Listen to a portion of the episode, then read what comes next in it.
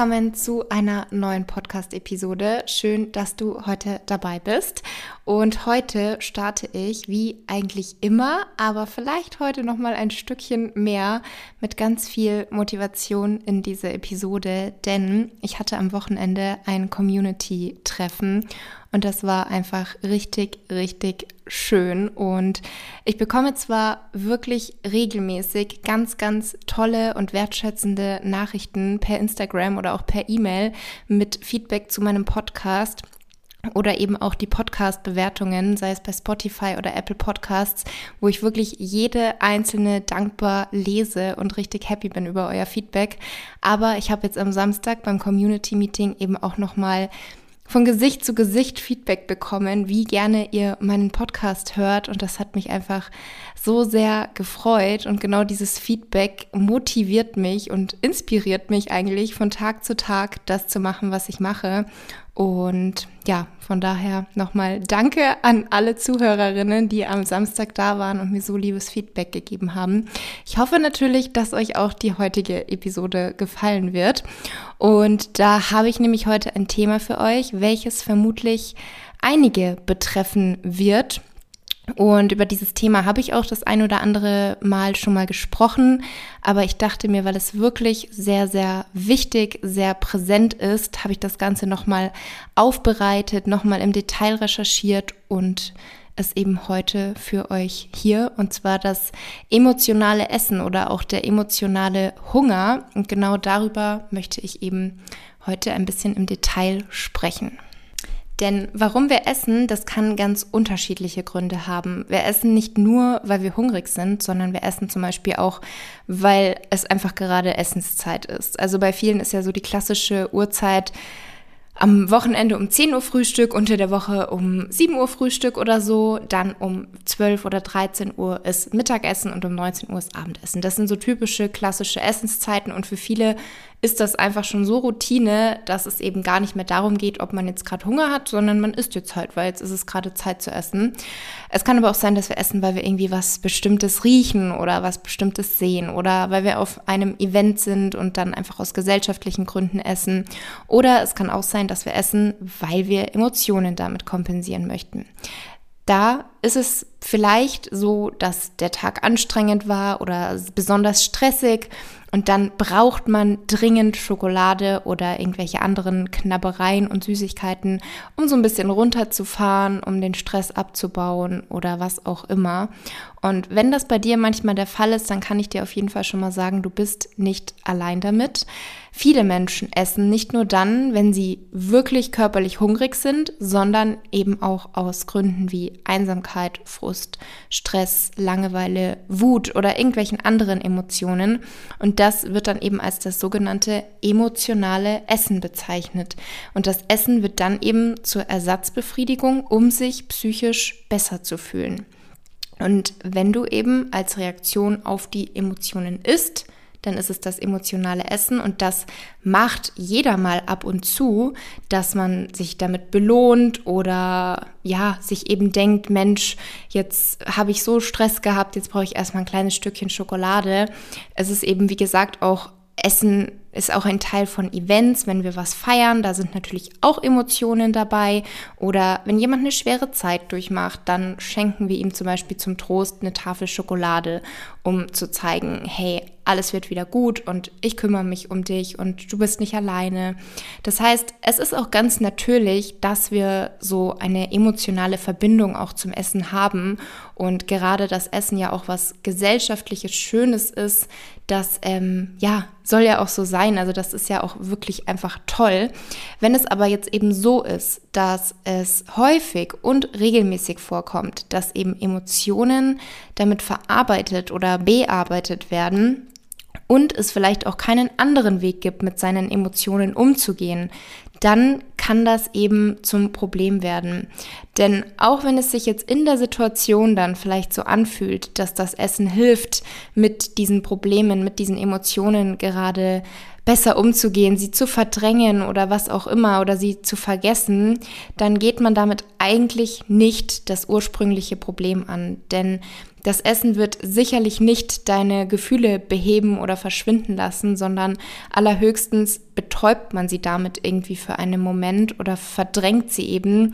Aber das eigentliche Problem, sei es jetzt eben Wut, Stress, Trauer oder irgendwas anderes, das wird damit definitiv nicht behoben. Und ein Problem für viele Menschen ist natürlich, dass das Ganze sehr schnell zu einem Teufelskreis führen kann. Denn wenn du dich jetzt eben dem Essen zuwendest, um gewisse Emotionen zu verdrängen, zu verarbeiten, beziehungsweise für den Moment damit einfach zurechtzukommen, dann kommt es relativ schnell zu Schuldgefühlen oder auch zu Scham, denn beim emotionalen Essen, dazu kommen wir auch später noch mal etwas mehr im Detail, ähm, wird eben nicht gerade in Anführungsstrichen gesundes Essen gegessen, sondern man greift natürlich eher zu Comfort Food, also süße Speisen, fettige Speisen. Und dann hat man sehr wahrscheinlich ein schlechtes Gefühl, hat sich, also ein schlechtes Gewissen, hat sich vielleicht übergegessen, also zu viel gegessen und ähm, hat vielleicht generell aktuell schon Probleme mit dem Gewicht, wollte vielleicht abnehmen, aber es kam wieder zu dem emotionalen Essen und dann hat man natürlich weitere belastende Gefühle, die man wiederum bewältigen möchte, bewältigen muss. Und so führt das Ganze dann einfach in einen Kreislauf, wo es wirklich wichtig ist, aus diesem Kreislauf auszubrechen und dieses Problem anzugehen. Und genau deswegen möchte ich eben heute in der Episode darüber nochmal im Detail sprechen. Was führt eigentlich dazu? Was sind so die Ursachen und wie kann man da eben rauskommen? Was sind da so die Tipps und die Empfehlungen, wie man vorgehen kann, vorgehen sollte. Denn das Ganze führt natürlich auch schnell zu Übergewicht, was wiederum andere gesundheitliche Probleme mit sich zieht. Und deswegen ist das definitiv ein Thema, welches man auch nicht einfach so hinnehmen sollte und damit leben muss oder sollte und sich dafür auch definitiv nicht schämen muss, wenn man sich da professionelle Hilfe holen möchte oder soll. Denn ja, es ist ganz, ganz wichtig, da einfach rauszukommen. Und zum Einstieg in das heutige Thema möchte ich jetzt erstmal mit euch klären, was ist denn eigentlich Hunger? Hunger bezeichnet eine alltägliche Empfindung, die sich durch das Verlangen nach Nahrung auszeichnet. Und die biologische Funktion des Hungerreizes besteht darin, unseren Körper eben mit ausreichend Nährstoffen und Energie zu versorgen. Also das einfach sicherzustellen. Und reguliert wird es unter anderem durch Neurotransmitter, die im Hypothalamus produziert werden. Der Hypothalamus ist ein Bereich in unserem Gehirn und dort liegt eben die Steuerungszentrale für Hunger und für Sättigung. Und es gibt einmal den körperlichen Hunger und dieser ist eben wirklich dieser richtige Hunger, sage ich jetzt mal, der bahnt sich langsam an, der richtet sich auch normalerweise nicht auf bestimmte Lebensmittel. Das kennt vielleicht der ein oder andere von euch diesen Unterschied Hunger oder auch Appetit. Also wenn man Hunger hat, dann grummelt so richtig der Magen, dann fängt man vielleicht auch an zu zittern, bekommt Schwindel, Konzentrationsschwierigkeiten, weil man wirklich Nahrung braucht und dann ist einem auch egal, wenn man wirklich richtig körperlich hungrig ist, dann ist einem auch egal, was man bekommt. Man nimmt das, was man be gerade bekommt, um diesen Hunger einfach zu befriedigen. Und nach dem Essen fühlt man sich dann auch wirklich gesättigt. Interessanterweise könnten wir recht lange ohne Nahrung auskommen, auch wenn unser Magen leer ist. Wenn aber die letzte Mahlzeit lange her ist und der Blutzuckerspiegel fällt, dann schüttet unser Körper Stresshormone aus, wie zum Beispiel Cortisol. Und auch unsere Bauchspeicheldrüse schüttet weniger Insulin aus, was unserem Gehirn dann signalisiert, du musst Essen suchen. Und Hunger entsteht aber auch nicht nur dann, wenn unser Magen leer ist, sondern eben auch bestimmte Gerüche, ein spezieller Geschmack oder irgendwelche anderen äußeren Reize können Hunger in uns auslösen. Und hier gibt es auch zwei entscheidende Systeme. Das eine ist das homöostatische, das körperliche System, beziehungsweise die körperlichen Signale. Und das andere sind die hedonischen, also die eher emotionalen Signale. Und die homöostatische Regulation des Essverhaltens wird durch den Energiebedarf in Form von Kalorien gesteuert. Und das hedonische Essen hingegen ist eher genussgesteuert und reagiert eben auf emotionale Reize und umgeht so auch die Hunger- und die Sättigungssignale. Also vereinfacht könnte man sagen, das homöostatische Essen, das ist das Essen zum Überleben und das hedonische Essen, das ist das Essen aus Freude. Und das emotionale Essen fällt dementsprechend eben unter den hedonischen Hunger.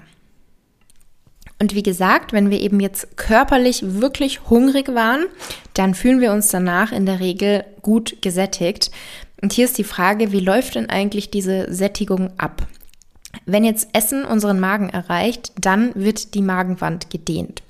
Und das wird dann von den sogenannten Mechanorezeptoren an das Gehirn gesendet. Und diese Magendehnung alleine löst jetzt aber noch kein Sättigungsgefühl aus, sondern zusätzlich erfassen die sogenannten Chemorezeptoren im Darm und in der Leber, wie viele Nährstoffe aufgenommen wurden.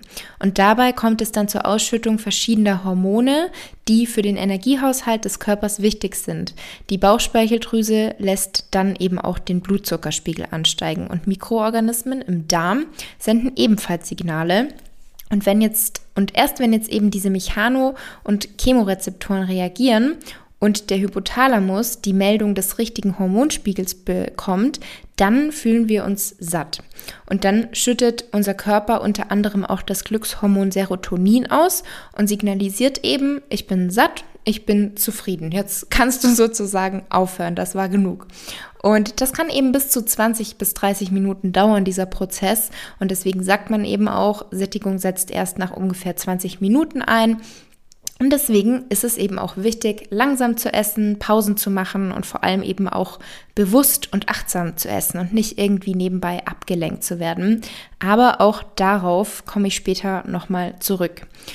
Und ich hatte jetzt gerade schon gesagt, gewisse Hormone werden ausgeschüttet und ich habe hier jetzt mal für euch die wichtigsten Sättigungshormone im Überblick.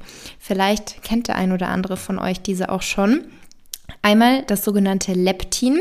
Leptin gibt dem Körper permanent eine Rückmeldung zum Energiestatus. Also das Hormon ist an die Fettdepots unseres Körpers gekoppelt und wenn der Leptinwert sinkt, dann bekommen wir Hunger.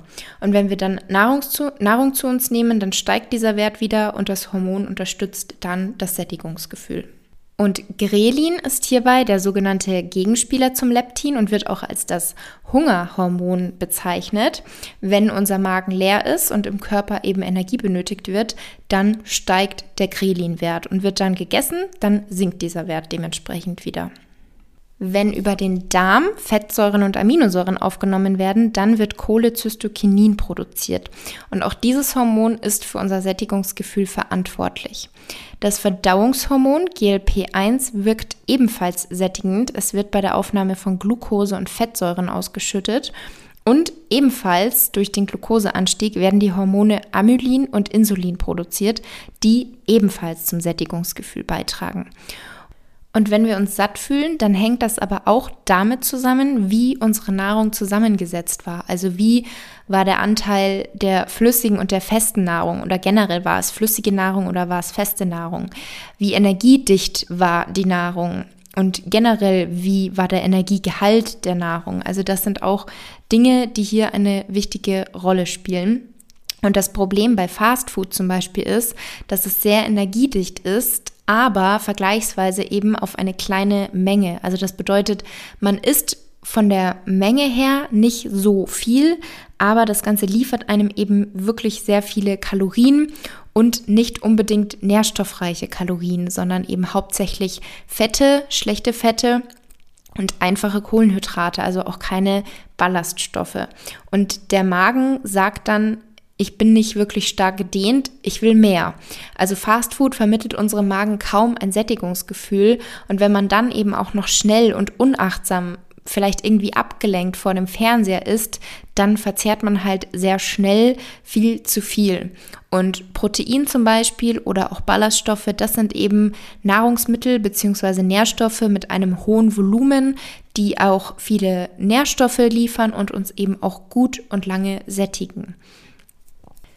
Ich hatte es vorhin schon angesprochen, aber jetzt nochmal als kleine Wiederholung. Körperlicher Hunger entwickelt sich langsam und wir nehmen auch wirklich ein Sättigungsgefühl wahr. Der emotionale Hunger, der eben unter das hedonische Essen fällt, hier ist es so, der kommt plötzlich und auch vielleicht relativ stark. Und wir realisieren auch nicht wirklich, ob wir jetzt satt sind und wollen vielleicht immer weiter essen. Und tendenziell hat man eben eher Lust auf Comfort Food und hat im Anschluss eben eher ein schlechtes Gewissen als ein Sättigungsgefühl. Und was genau kann jetzt eigentlich zu diesem emotionalen Essen führen? Ein paar Beispiele oder Emotionen habe ich bereits bei meiner Einleitung genannt. Aber es gibt ganz viele Situationen, die eben zu diesem emotionalen Essen führen können. Das kann Stress in der Arbeit sein, generell anderer Stress einfach im Alltag, finanzielle Sorgen, Wut, Langeweile, Unsicherheit, Schlafmangel, also Schlaf spielt auch eine enorm wichtige Rolle im, im, Bezug auf unser Essverhalten, generell einfach Unzufriedenheit mit sich selber, mit der aktuellen Lebenssituation, Einsamkeit, zu viele Verbote, also vielleicht auch dass das Essverhalten generell nicht so optimal ist, dass man sehr viel verzichtet, sich zu viel verbietet, gesundheitliche Probleme, Beziehungsprobleme, Streit in der Familie, also das sind alles mögliche Situationen, die eben zu diesem emotionalen Essen führen können. Und es gibt natürlich auch Mischformen. Also ein Beispiel ist diese abendliche Essattacke, wo ich tatsächlich auch sehr häufig Nachrichten bei Instagram bekomme, dieses abendliche Snacken beziehungsweise tatsächlich Überessen, dass man dann eben über den Hunger hinaus isst obwohl man eigentlich schon satt war, isst man irgendwie doch noch weiter. Vielleicht war es ein besonders stressiger Tag, generell eine stressige Woche oder man ist an dem Tag eben, weil man so viel Stress hatte, nicht wirklich zum Essen gekommen oder eben hat sehr unachtsam gegessen, immer nur so zwischendurch ein paar Snacks. Und gerade wenn man eben tagsüber unregelmäßig oder zu wenig isst oder auch zu nährstoffarm, vielleicht auch auf gewisse Dinge verzichtet, weil man denkt, ja, wenn ich tagsüber wenig esse, dann ähm, esse ich ja nur noch abends und nehme so vielleicht ab, so nach dem Motto Mahlzeiten auslassen, dann ist eben einfach diese Heißhungerattacke abends vorprogrammiert. Deswegen sage ich auch immer, regelmäßig essen ist echt super, super wichtig.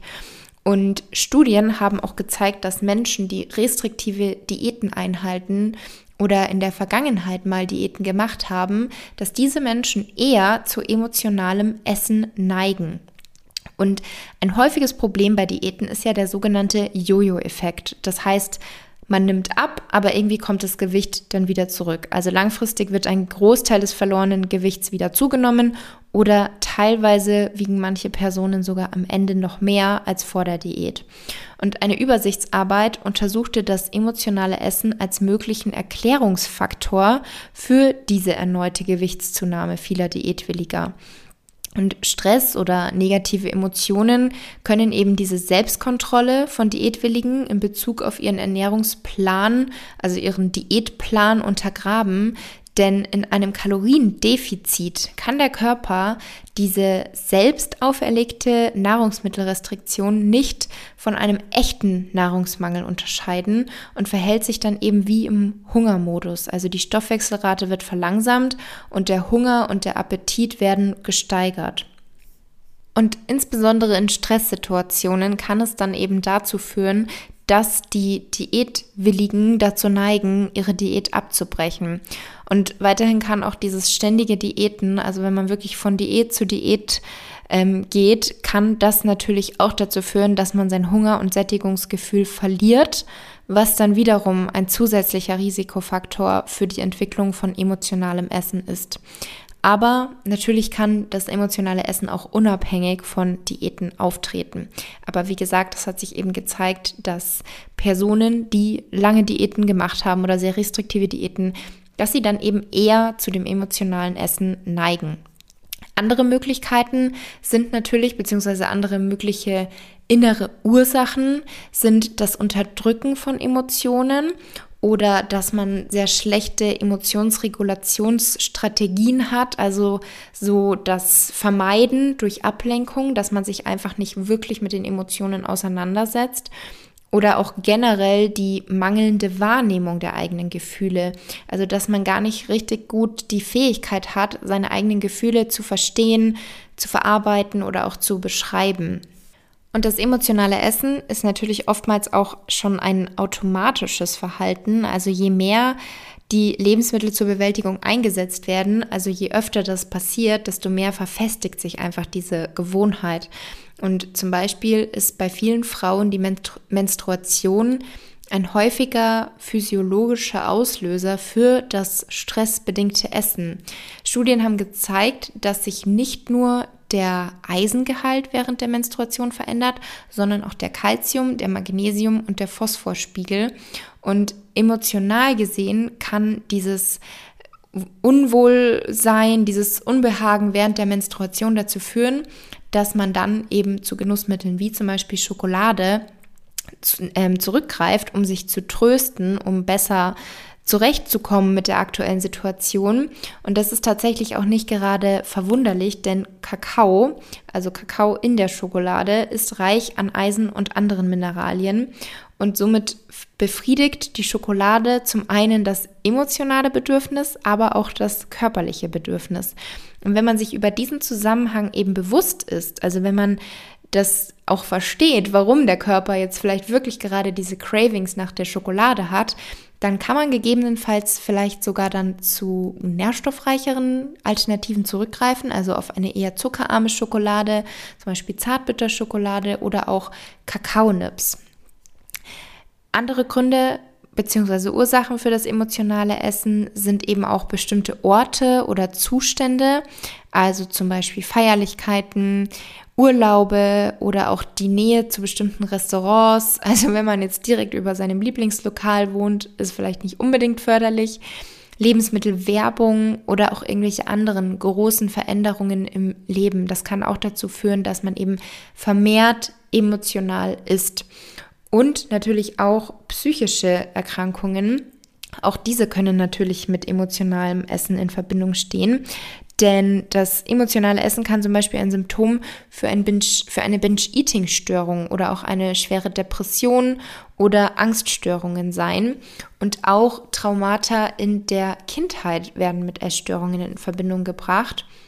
Also auch das ist definitiv wichtig im Hinterkopf zu behalten, wenn man eben über die möglichen Ursachen nachdenkt.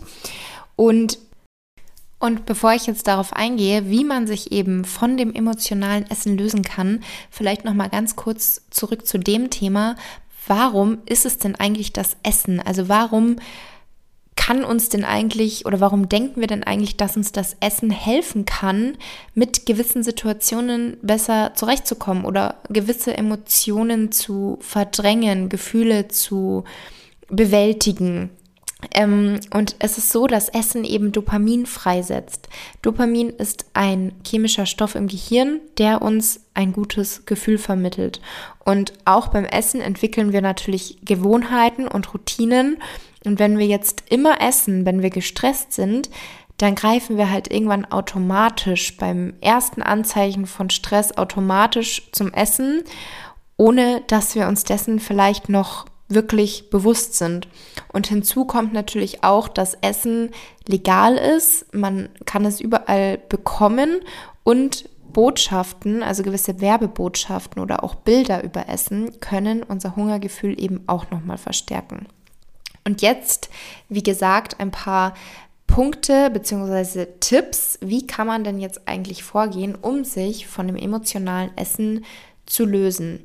Und da vorab aber auch nochmal, was ganz wichtig ist, Essen ist was ganz Natürliches. Also das Ziel besteht jetzt natürlich nicht darin, mit dem Essen aufzuhören, sondern eben auf der Grundlage der physiologischen Bedürfnisse zu essen und eben nicht Essen als Kompensationsmechanismus anzusehen, um mit Gefühlen umzugehen oder um diese zu verdrängen oder zu kompensieren. Und deswegen ist ganz, ganz wichtig als Schritt Nummer eins, dass man die Ursache behandelt, die das emotionale Essen auslöst. Ich hatte vorhin ja einige Situationen genannt, die eben dazu führen können, und hier ist es halt ganz, ganz wichtig, den für sich individuellen Auslöser und Trigger zu erkennen. Sind es irgendwelche Muster, die du entwickelt hast? Sind es gewisse Orte? Sind es vielleicht auch gewisse Personen? Oder irgendwelche anderen psychologischen Ereignisse. Und da kann es sehr, sehr hilfreich sein, am besten ein Tagebuch zu führen, um eben wirklich dein Verhalten zu beobachten, niederzuschreiben und auch wirklich reflektieren zu können. Denn je mehr du deine eigenen Gewohnheiten erkennst und verstehst, desto besser verstehst du eben auch, warum und wie du dich bei gewissen Dingen oder Situationen fühlst. Und desto besser kannst du dann deine Reaktion, dein Verhalten darauf verändern. Notiere dir also zum Beispiel auch die Zeiten, wann du isst und ob du denn eigentlich wirklich körperlichen Hunger hattest. Und wenn es wieder zu dem emotionalen Essen kam, was ist passiert? Was genau ist in dir vorgegangen? Was hast du gegessen? Und hast du versucht, dich abzulenken also davon dich zu lösen oder ging das vielleicht in dem Moment nicht? Versuch einfach all das aufzuschreiben, um dich selber besser beobachten zu können und zu reflektieren können und sei auch wirklich bei diesem Prozess, auf diesem Weg sehr freundlich zu dir selbst. Also akzeptiere es, setze dich nicht unter Druck, sondern hab Geduld es muss auch nicht perfekt sein. Du musst und kannst das gar nicht von heute auf morgen auflösen. Wichtig ist nur einfach dann, dass du dran bleibst und dass du diesen Willen hast, wirklich was zu verändern und dein Verhalten einfach umzu ähm, switchen. Und da ist eben wichtig, Punkt zwei, dass du Alternativen findest. Und damit meine ich jetzt nicht, dass du während dem emotionalen Essen auf Gemüsesticks oder so zurückgreifst, statt Chips oder Schokolade. Denn gesündere Alternativen sind natürlich zunächst mal besser in dem Sinne, dass sie dann mehr Nährstoffe und weniger Kalorien vielleicht liefern. Und kurzfristig verbessern sie dann eben auch dein Essverhalten. Aber es ist eben super wichtig, grundsätzlich andere Wege zu finden als das Essen, um deine Emotionen zu bewältigen. Also es ist vielleicht ein kleiner erster Schritt, dass wenn du einen stressigen Tag hattest, dass du statt der Schokolade eine Gurke snackst, aber an sich solltest du einfach davon wegkommen, überhaupt mit den Emotionen, dass du die versuchst mit Essen zu bekämpfen. Wenn du dich also zum Beispiel das nächste Mal gestresst fühlst und zum Essen greifen willst, dann denke stattdessen lieber darüber nach, wie du diesen Stress aktuell oder in Zukunft besser managen kannst. Oder du bist gelangweilt und greifst deswegen zu den Snacks, beziehungsweise bist kurz davor, zu den Snacks zu greifen. Stelle sie weit weg von dir am besten auch so, dass sie gar nicht im Blickwinkel sind. Das macht tatsächlich auch nochmal einen großen, großen Unterschied aus, ob man irgendwie immer die Snacks im Blickfeld sichtbar hat oder ob die irgendwie versteckt in einem Schrank weiter oben stehen oder sonst was. Und überlege dir eben, statt zu den Snacks zu greifen, überlegst du dir, wie du deine Zeit anderweitig sinnvoll füllen kannst, weil aus Langeweile sollte man definitiv nicht essen. Und dann sind eben Alternativen, die man in diesen Situationen, die man eben für sich herausgefunden hat, die für einen selber die Trigger und die Auslöser sind, da sollte man dann eben alternative Verhaltensweisen finden und versuchen, diese dann eben ähm, zu integrieren und das emotionale Essen wirklich aufzulösen, zu unterbrechen und stattdessen diese Alternativen zu machen. Und das können zum Beispiel Spaziergänge sein. Das kann sein, dass du Musik hörst. Und das ist natürlich auch wieder super individuell. Welche Musik versucht da einfach für dich so einen Weg zu finden oder Podcasts hören, lesen, malen, ein Instrument spielen, meditieren, eine kleine Runde ähm, Yoga, sanftes Yoga, also irgendwelche anderen Verhaltensweisen, die dir dann helfen, wirklich mit diesen Emotionen umzugehen. Oder eben auch wirklich Journaling, Tagebuch führen, einfach das Ganze mal aufzuschreiben und sich wirklich mit den Emotionen auseinanderzusetzen und diese eben nicht zu verdrängen.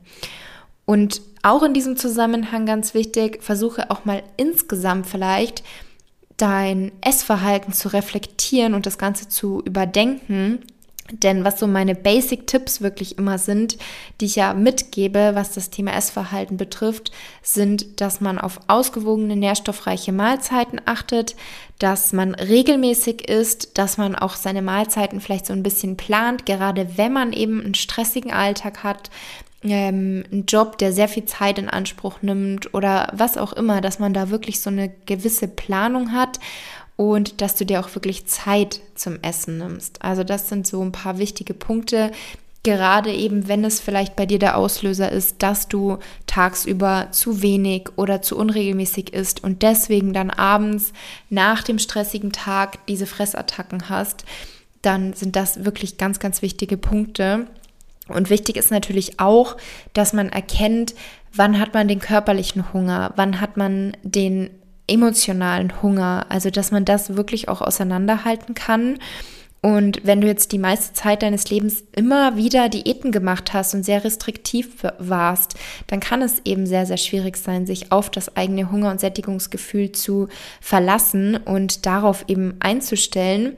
Und es ist aber nicht unmöglich, das nicht wieder zurückzuerlernen, aber das braucht natürlich etwas Geduld und Übung um dann wieder zu erkennen, wie sich wirklich der Hunger und wie sich wirklich die Sättigung anfühlen.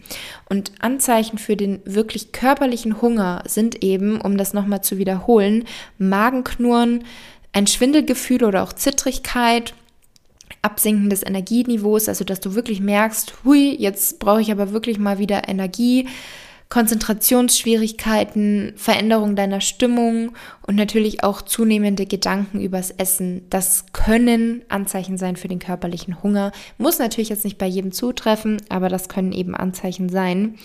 Und wenn du deinen körperlichen Hunger eben erkennen kannst, dann kannst du auch leichter den emotionalen Hunger erkennen bzw. auseinanderhalten, was was ist. Und deswegen solltest du dich auch immer wieder mal fragen, wie groß ist gerade dein Hungergefühl? Da kannst du zum Beispiel auch eine Skala erstellen und dann deinen Hunger da entsprechend einordnen. Und das hilft dir dann eben Schritt für Schritt dein natürliches Hunger- und Sättigungsgefühl wiederzuerkennen. Und da eben nochmal ganz, ganz wichtig und sehr wertvoll ist wirklich das achtsame Essen. Also langsam essen, ausreichend kauen und wirklich Ablenkung vermeiden. Also schenke deinem Essen die volle Aufmerksamkeit und nicht deiner Lieblingsserie. Klar kann man das mal machen, aber eben gerade dann, wenn man das Gefühl hat, das Essverhalten ist nicht so optimal, ich habe Probleme damit, dann gib dem wirklich eine Chance und ist achtsam und mach nicht irgendwas nebenbei. Weil wenn du abgelenkt bist, dann isst du in der Regel auch viel, viel schneller und dann dauert es natürlich auch länger, bis dein Magen deinem Gehirn mitteilt, dass du satt bist. Und grundsätzlich ist dieses, diese Achtsamkeit ein so, so wertvolles Tool, welches ich dir eben im Zusammenhang mit deinem Essverhalten, aber auch mit deinem Stressmanagement wirklich empfehlen möchte. Deswegen betone ich das auch immer wieder. Das heißt, versuche wirklich Achtsamkeit mehr in deinen Alltag zu integrieren. Ein paar Beispiele sind, die wirklich easy zu integrieren sind. Da gibt es eigentlich keine Ausreden. Setze dich einfach mal ruhig hin und konzentriere dich nur auf deinen Atem. Das können auch einfach nur zwei Minuten sein, aber versuch das einfach mal regelmäßig, das heißt vielleicht sogar täglich zu machen. Oder eine andere Möglichkeit, höre einfach einer geführten Meditation zu. Auch hier, es gibt fünf Minuten Meditationen, es gibt zehn Minuten Meditationen, es gibt eine halbe Stunde oder auch eine Stunde, es gibt ganz unterschiedliche. Aber dadurch, dass es auch fünf Minuten Meditationen gibt, ist keine Zeit, keine Ausrede. Und auch eine kleine Übung, die jeder überall machen kann. Konzentriere dich einfach mal auf alle Dinge, die um dich herum sind. Das heißt, Handy aus, Laptop aus, nichts irgendwie, was dich ablenkt, sondern konzentriere dich nur um die Dinge, die um dich herum gerade passieren und nenne ein paar Dinge, die du schmeckst oder die du riechst oder die du siehst oder berührst und hörst. Und mach wirklich einfach ein paar Minuten lang nur das und nichts anderes. Und das kannst du dann eben auch beim Essen umsetzen, dass du eben jegliche Ablenkung vermeidest und dich wirklich mal nur darauf konzentrierst, wie schmeckt das Essen, wie riecht das Essen, wie sieht das Essen aus, wie fühlt sich das Essen an, wie viel muss ich die einzelnen Komponenten eigentlich kauen. Und das achtsame Essen ist dann eben wirklich ein sehr, sehr wirksames Mittel, um deine Beziehung zum Essen zu verbessern und wird auch mit psychischem Wohlbefinden in Verbindung gebracht. Und es ist eben einfach ein Weg, um diesen Akt des Essens vollständig zu erleben. Und ganz, ganz wichtig, das braucht natürlich Geduld und Zeit um zu lernen, wie man eben achtsam ist. Und weitere Informationen dazu, weitere Übungen und auch Tipps, was auch stets erweitert wird, findest du eben auch in meiner App, also in meiner Mitgliedschaft Circle of Balance. Da setze ich dir auch sehr, sehr gerne nochmal in die Beschreibung den Link rein. Da findest du auch alle Informationen. Und ich würde mich natürlich auch riesig freuen, wenn du, sofern du es noch nicht bist, Teil des Circle of Balance wirst. Und ein weiterer Punkt, der auch im Zusammenhang mit dem emotionalen Essen wichtig ist, ist Bewegung. Denn Bewegung hilft dir, deine Stresslevel zu senken und schüttet eben auch Endorphine aus. Und versuche auch bei Bewegung eine Routine zu entwickeln. Das muss nicht bedeuten, dass du täglich eine Stunde oder mehr aufwenden musst und dich jetzt im Fitnessstudio anmelden musst und da fünfmal pro Woche trainieren musst, sondern wirklich einfach kleine Routinen, die für dich erstmal problemlos zu Beginn umzusetzen sind und wo eben auch wieder diese keine Zeitausrede eigentlich nicht gelten darf. Das heißt, sei es ein 10-Minuten-Spaziergang, eine kleine Stretching-Runde, eine kleine Runde Yoga, je nachdem, was bei dir einfach passt, was du gut umsetzen kannst. Und dieser 10-Minuten-Spaziergang, der kann direkt am Morgen nach dem Aufstehen sein, der kann zum Büro sein, wenn du einfach mal ein Stückchen weiter weg parkst und nicht direkt vor der Eingangstür. Oder wenn du öffentlich fährst, dass du eine Station früher aussteigst oder nach der Arbeit, dass du zu einer weiter entfernten U-Bahn-Station läufst oder eben abends noch nach dem Abendessen eine kleine Spazierrunde machst. Was auch immer, es ist an sich, wenn man es will, für jeden umsetzbar. Und ein weiterer Tipp ist, sprich freundlich zu dir selbst. Also führe positive Selbstgespräche und reflektiere da vielleicht auch mal überhaupt, wie du eigentlich zu dir sprichst. Also das sind auch wirklich dieses positiv und freundlich zu sich selbst sein, das sind auch Hilfsmittel, die dir auf deinem Weg zur Bewältigung des emotionalen Essens helfen können und was eben auch gezeigt hat, dass das zu einer gesünderen Ernährung beitragen kann. Und wenn du häufig negative Gedanken oder negative Selbstgespräche dir gegenüber hast, dann schreibe diese wiederkehrenden negativen Gedanken einfach mal auf. Und sobald du dir dann über deine negativen Gedanken bewusst bist, kannst du dann daran arbeiten, um diese zu ändern. Also mach dir wirklich mal Notizen darüber, wie du die Art und Weise, wie du mit dir selber redest, vielleicht ändern kannst. Und überlege dir dann, wie du mit einem guten Freund sprechen würdest. Und verwende dann diese Art zu sprechen auch für dich selbst. Ein paar Beispiele sind zum Beispiel, viele sagen über sich selbst, ich bin so schlecht in meinem Job oder vielleicht sogar, ich bin so ein Versager. Und statt dem sag doch lieber zu dir, jeder hat mal Hürden oder irgendwelche Aufgaben oder Probleme im Job, die einem vielleicht nicht so gut liegen oder die einem nicht so gefallen, wo man vielleicht noch nicht so gut ist. Und dann stellst du dir die Frage, was kann ich denn selbst daran ändern, um mich bei dieser Aufgabe einfach sicherer zu fühlen, um mich da zu verbessern und dann eben im Endeffekt einfach selbstbewusster zu sein. Ein anderes Beispiel ist, ich habe schon wieder eine Fressattacke gehabt. Ich werde es einfach nie schaffen, mich zu ändern. Stattdessen sag doch lieber, ich frage mich, warum das schon wieder passiert ist. Ich werde mir Gedanken darüber machen und versuchen, diese Muster nächstes Mal zu durchbrechen und mein Verhalten endlich zu verändern. Oder ein drittes Beispiel, ich habe schon wieder alles versaut und einen Fehler gemacht. Stattdessen sag doch lieber, wir alle machen Fehler. Ich sehe es als Erfahrung und werde mein Bestes geben, daraus zu lernen. Das so als kleine Beispiele. Ich bin sehr gespannt auf euer Feedback. Also wenn jemand von euch das umsetzt, dann schreibt mir super gerne mal bei Instagram euer Feedback dazu. Ich bin sehr gespannt und hoffe natürlich, dass euch das auf eurem Weg auch helfen kann. Und jetzt kommen wir auch zum letzten, ebenfalls sehr, sehr wichtigen Punkt im Zusammenhang mit dem Thema, also im Zusammenhang damit, wie man sich eben von dem emotionalen Essen lösen kann. Und zwar ist das, sich professionelle Unterstützung zu suchen. Denn es ist schwierig, viele Gefühle einfach allein zu bewältigen. Und schon ein kurzer Anruf bei einem Freund oder einem Familienmitglied kann Wunder bewirken, wenn es um die Stimmung und das Verarbeiten von gewissen Gefühlen oder Emotionen geht. Und es gibt aber natürlich auch formelle Selbsthilfegruppen, die helfen können.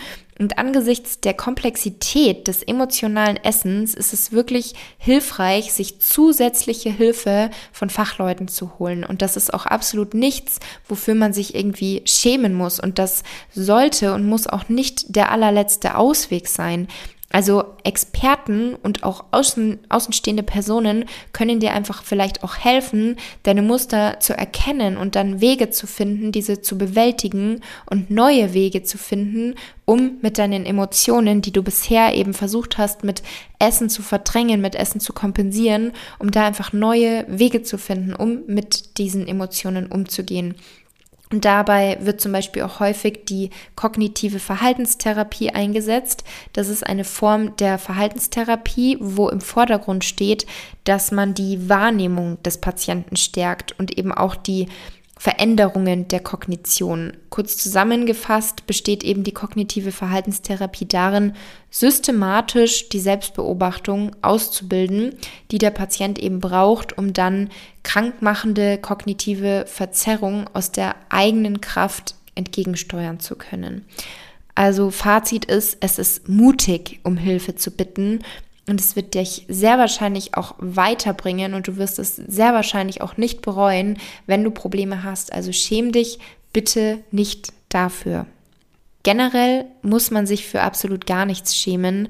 Wichtig ist nur einfach, wenn man eben ein Problem wie jetzt das emotionale Essen hat, dass man das Problem nicht auch noch verdrängt, sondern dass man es selber erkennt und versucht, die Auslöser zu finden und daran einfach zu arbeiten.